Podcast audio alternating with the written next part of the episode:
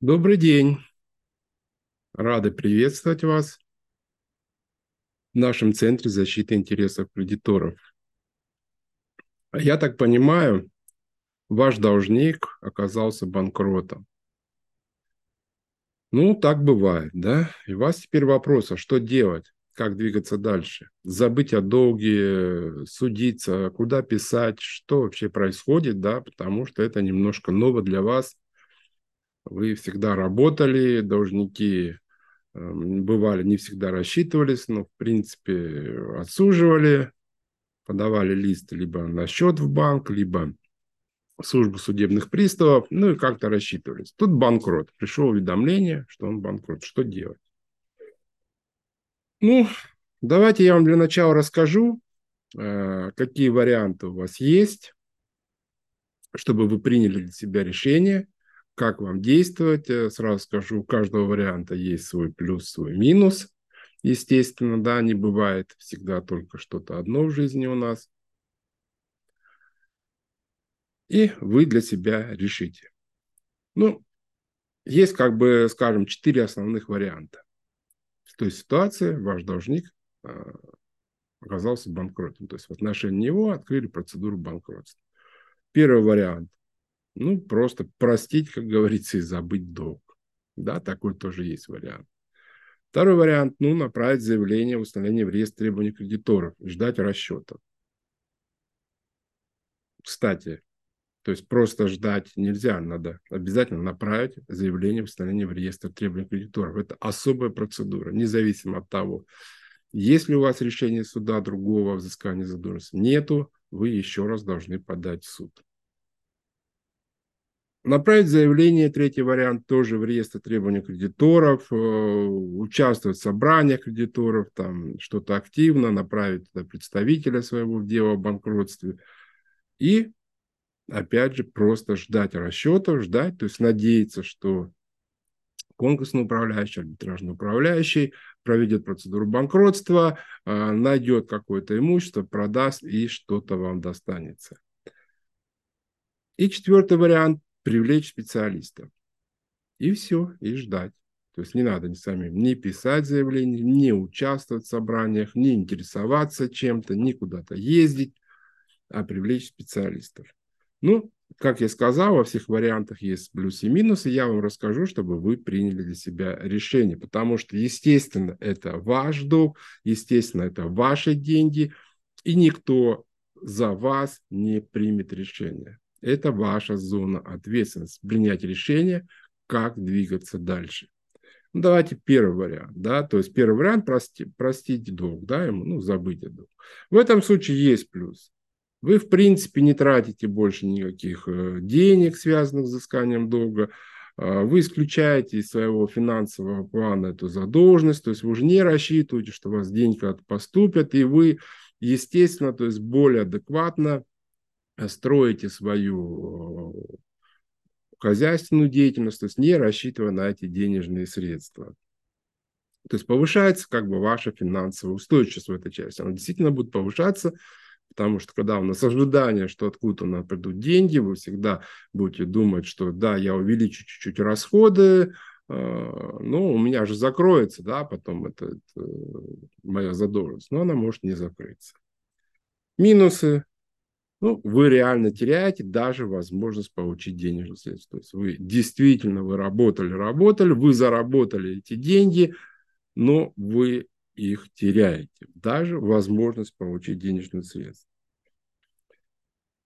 Пассив вашего баланса надолго обременяется э, дебиторской задолженностью, скажем так, нереальной к взысканию, да, но в принципе это тоже может сыграть негативную роль при анализе вашей финансово-хозяйственной деятельности, там, к примеру, когда вы хотите получить кредитные средства какие-то целевые, да, там банки более детально смотрят, и они спросят, скажут, ну, а что-то у вас баланс перегружен вроде как активами, но это же пустые активы, да, и значит, как бы у вас все не так хорошо.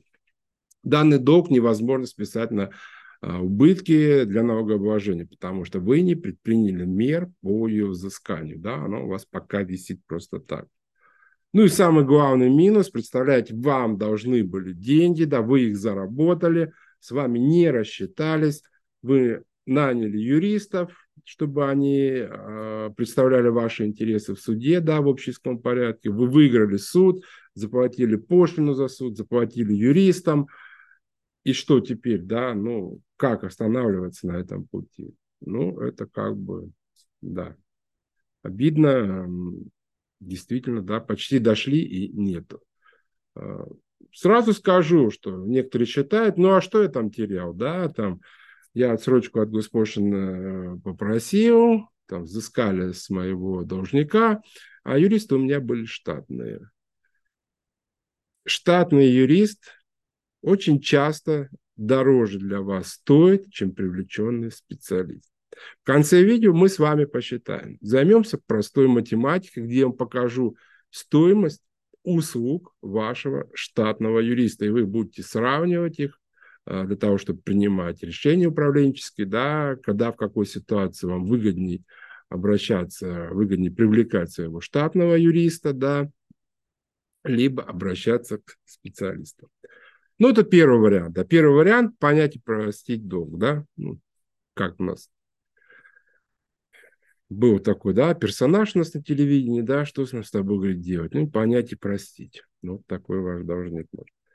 Второй вариант. Вы как бы, да, прочитали закон инициативе банкротства, вы знаете, что надо подать свое заявление в реестр кредитора, чтобы оно было включено, чтобы у вас получился шанс а, получить денежные средства. Вы направляете это заявление, суд э, выносит определение в рамках дела о банкротстве, что говорит, да, действительно, Э, эта задолженность имеет место быть, ее арбитражному управляющему поручается включить э, в реестр требований кредиторов в определенную очередь.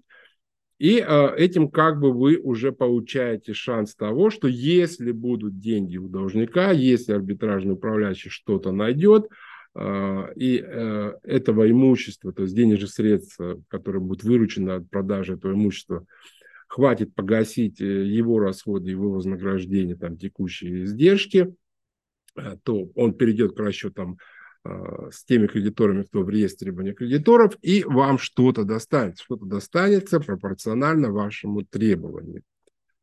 То есть это уже шанс. Ну и в принципе направить заявление, то есть оно не облагается госпошлиной, то есть госпошлину вам не надо платить, Э, есть некие особенности рассмотрения таких заявлений, но, в общем-то, это несложно.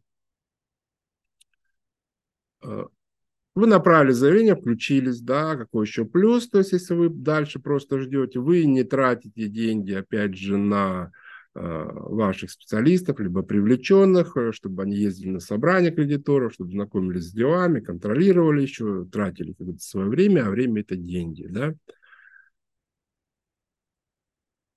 И в последующем, естественно, так как вы предприняли меры по ее взысканию, в случае ее невзыскания, да, когда будет э, завершение процедуры банкротства будет, э, это значит, что все требования будут считаться погашенными. То есть вы спокойно эту задолженность спишете на убытки.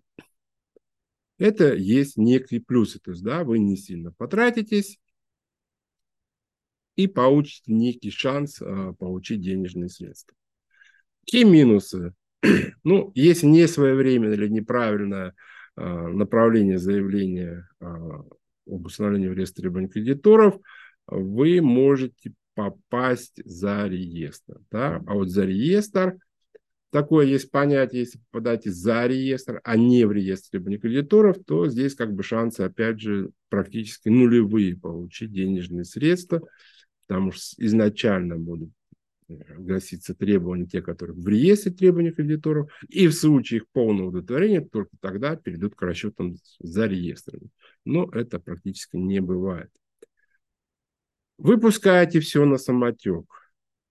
Ну, если вам больше нравится сторонним наблюдателем, э, ну, говорится, не мне вас учить, вы, у вас довольно успешный бизнес, вы давно занимаетесь своим бизнесом, вы понимаете, что ничего нельзя пускать на самотек. Что когда ты что-то начинаешь делать, потом пускаешь это на самотек, просто смотришь, ну ничего хорошего обычно не происходит. Все нужно контролировать, за всем нужно следить, везде нужно участвовать.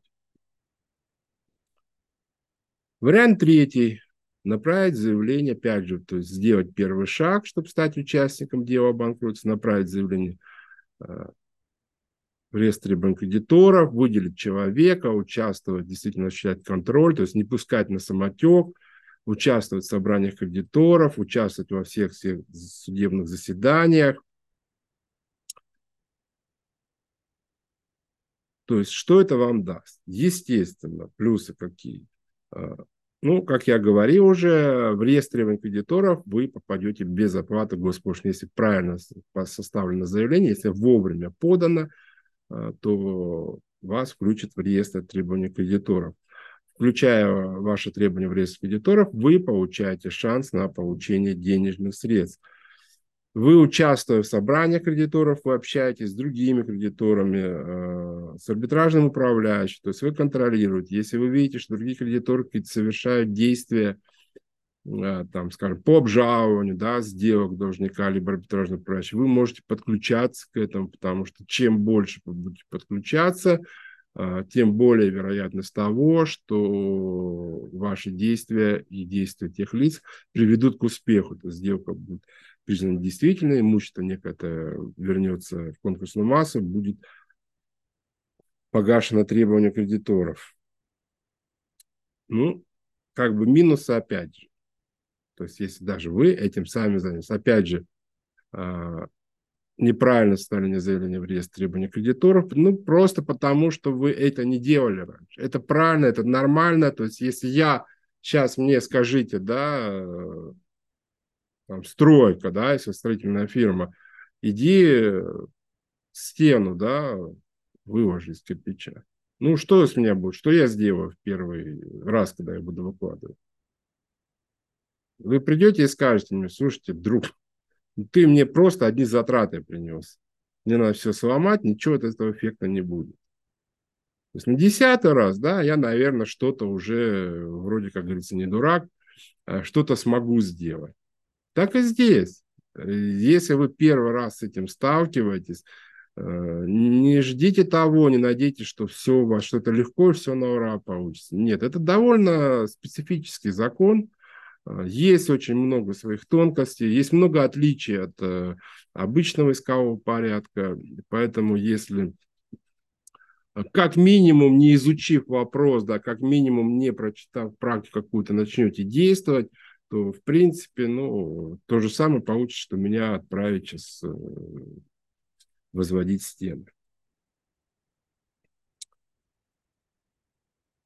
Опять же минусы. Э, вы, не зная специфику, не зная закон, не участвуя до этого в аналогичных процедурах, то есть не получив необходимую практику, вы доверяете информации, той информации, которую вам доносят. Да? Вы верите на слово. Да? Выходит арбитражный управляющий, говорит, у должника нет имущества. Все, всем прощаю. Я, говорю, сделал запрос и не сделал. Вы поверили. А у него есть имущество. Ну, так бывает, так очень часто бывает, да.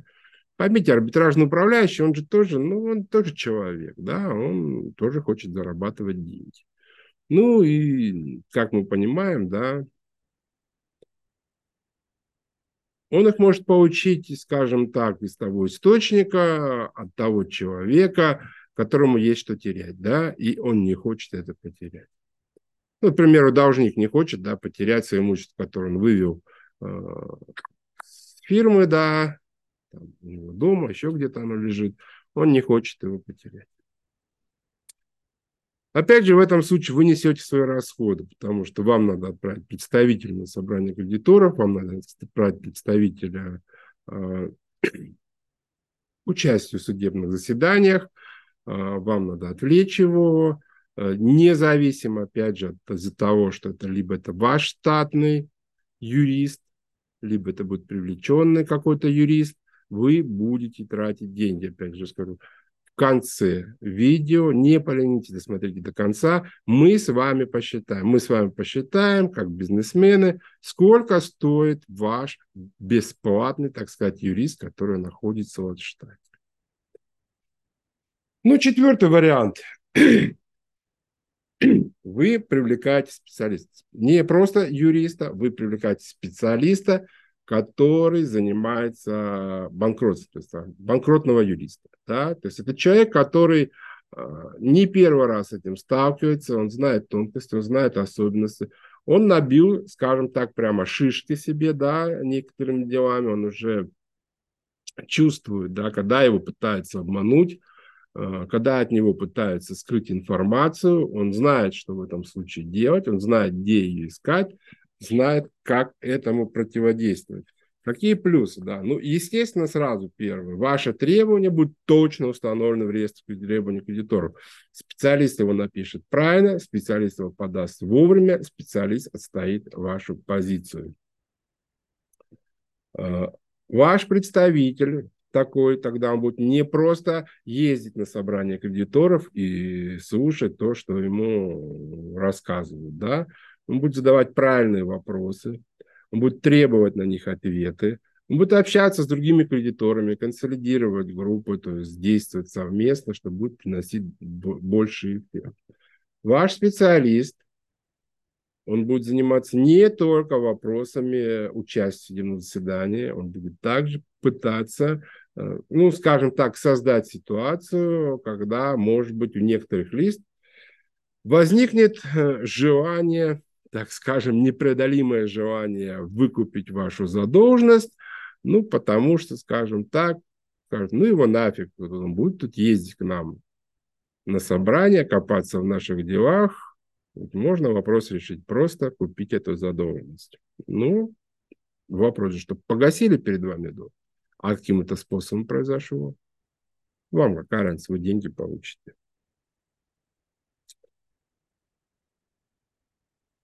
Ваш представитель не будет надеяться на арбитражный управляющий, не будет надеяться на других кредиторов. Ваш представитель будет использовать все возможности по пополнению конкурсной массы. Он будет сам подавать заявление, сам по обжалованию сделок, по привлечению к субсидиарной ответственности э, с целью пополнения конкурсной массы и погашения вашей задолженности. Ну, минус в этом случае, опять же, вы несете, один у вас минус, расходы на специалист. Естественно, такой же специалист, он тоже не будет работать бесплатно. Но ждем конца видео, где мы все с вами посчитаем, как бизнесмены.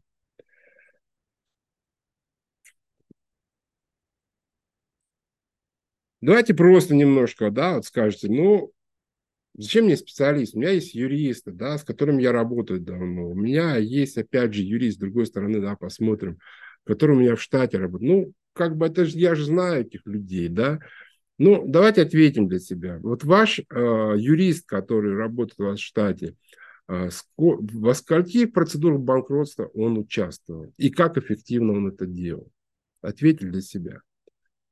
Ваш юрист, э, привлеченный, да, которыми вы работаете, он прекраснейший юрист, э, который просто на ура выигрывает суда разные, любые иски, да, отражает э, те иски, которые против вас поданы. Он прекрасный специалист э, в исковом производстве. Но здесь дело банкротства, здесь чуть-чуть другое. И ему, чтобы сюда вникнуть, ему нужно пройти этот путь, научиться ну, если вы хотите, чтобы он учился на вашем опыте, ну, может быть, да, такое быть. Ну, может быть, привлечь тех людей, которые уже прошли этот путь, которые на других предприятиях, да, на других э, кредиторах уже ошиблись. Было такое, естественно, да, то есть все было. И когда-то мы считали какие-то вопросы, что мы их пройдем, что мы разберемся на ура. Такого не было, то есть не происходило. Это наш путь, это наши были ошибки. Мы прошли по ним, мы их выучили, и поэтому мы их теперь не будем допускать в дальнейшем. Вы знаете, что такое анализ финансово-хозяйственной деятельности? Да? Какая его роль в процедуре банкротства? Вы знаете, что такое заключение о признаках преднамеренного эффективного банкротства? Как его использовать? Какая роль его в деле о банкротстве будет? Вы знаете, какие запросы должен арбитражный управляющий? Там есть очень много нюансов. Какие ответы он должен получить? Куда он должен запросить? Как он должен э, искать имущество? Какие действия он должен совершать? Он должен просто прийти на предприятие, спросить у директора, написать Росреестр ГАИ, ГИБДД и все? Сказать, ну, нету, да? Директор сказал, нету. Нет. Там очень много возможностей, очень много где и как это можно искать. Но надо заставлять. Иногда некоторых арбитражных прачек заставлять, других контролировать, чтобы не забыли. Это надо знать. Поэтому здесь решение все-таки за вас, за вами, да, как и что делать. Ну, давайте с вами э,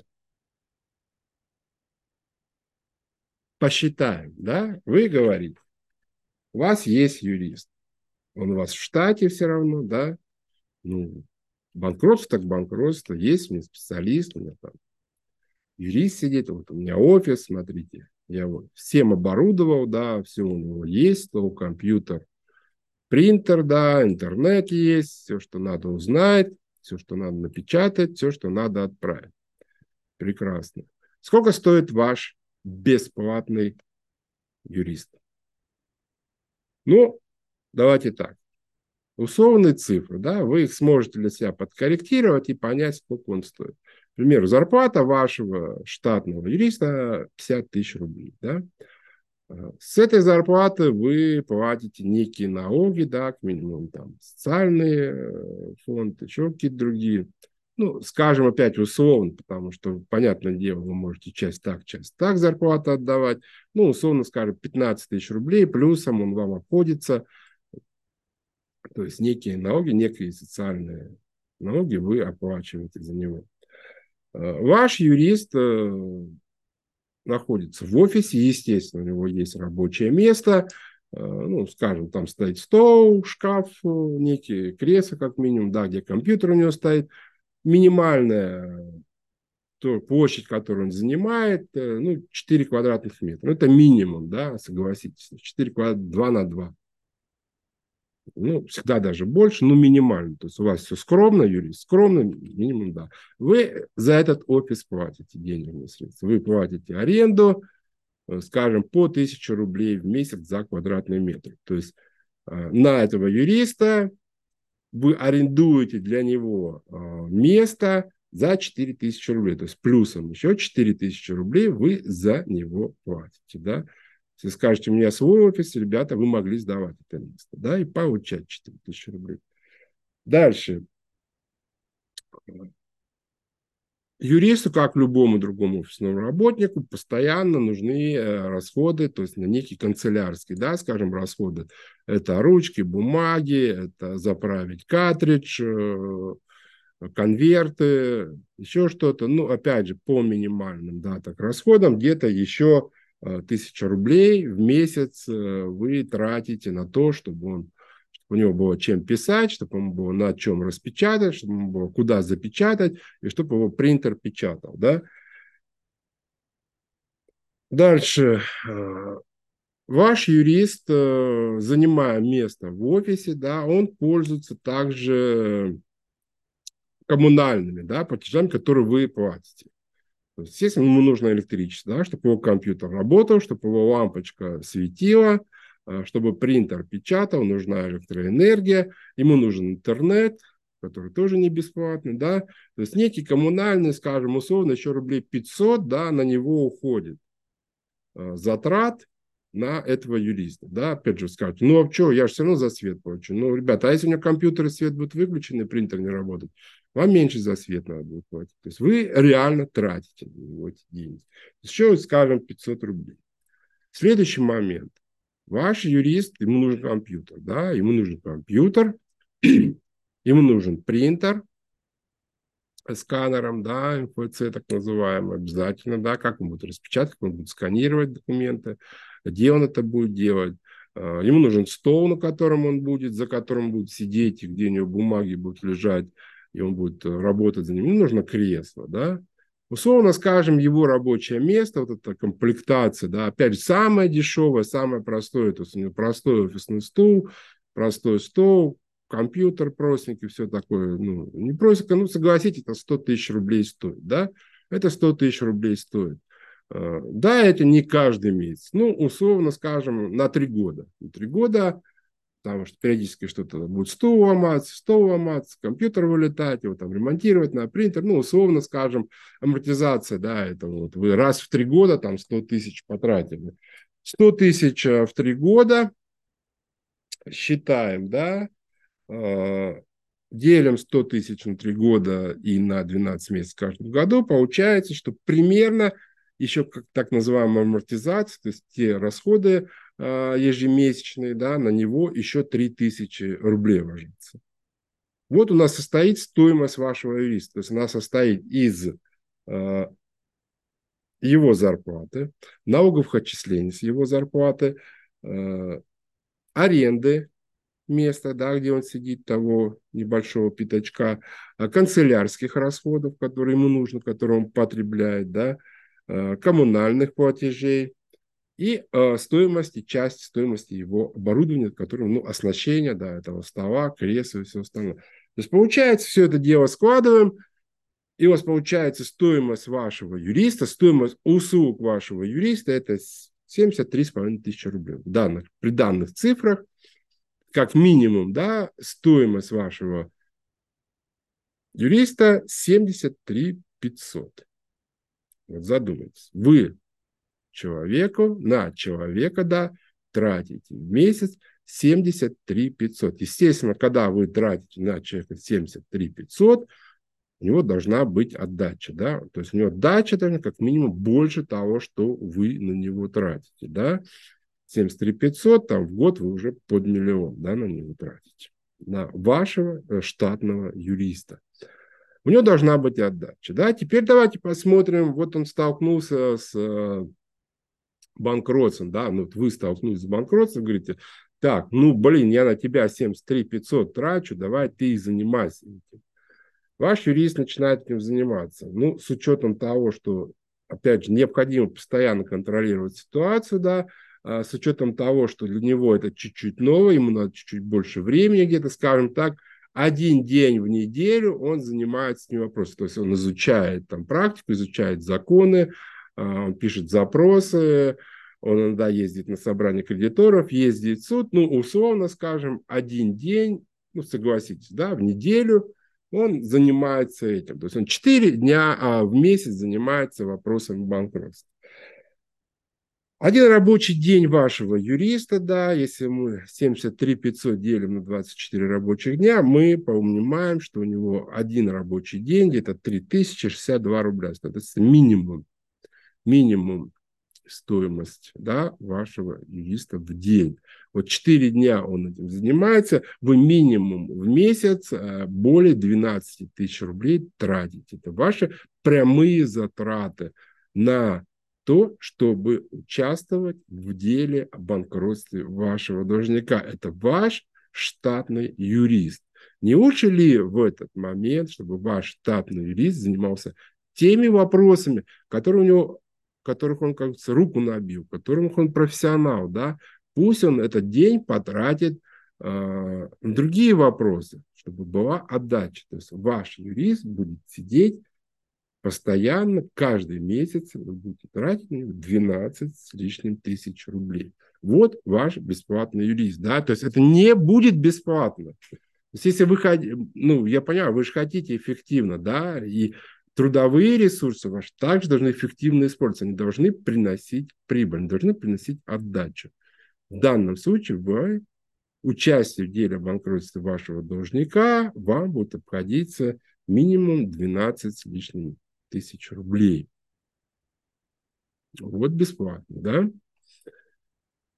Привлечь другого юриста, которым вы тоже работали, вы знаете расценки его, да, вы уже его привлекали, он судился, э, выигрывал суды, но он тоже стоит. Вы как минимум больше, да, наверное, стоит.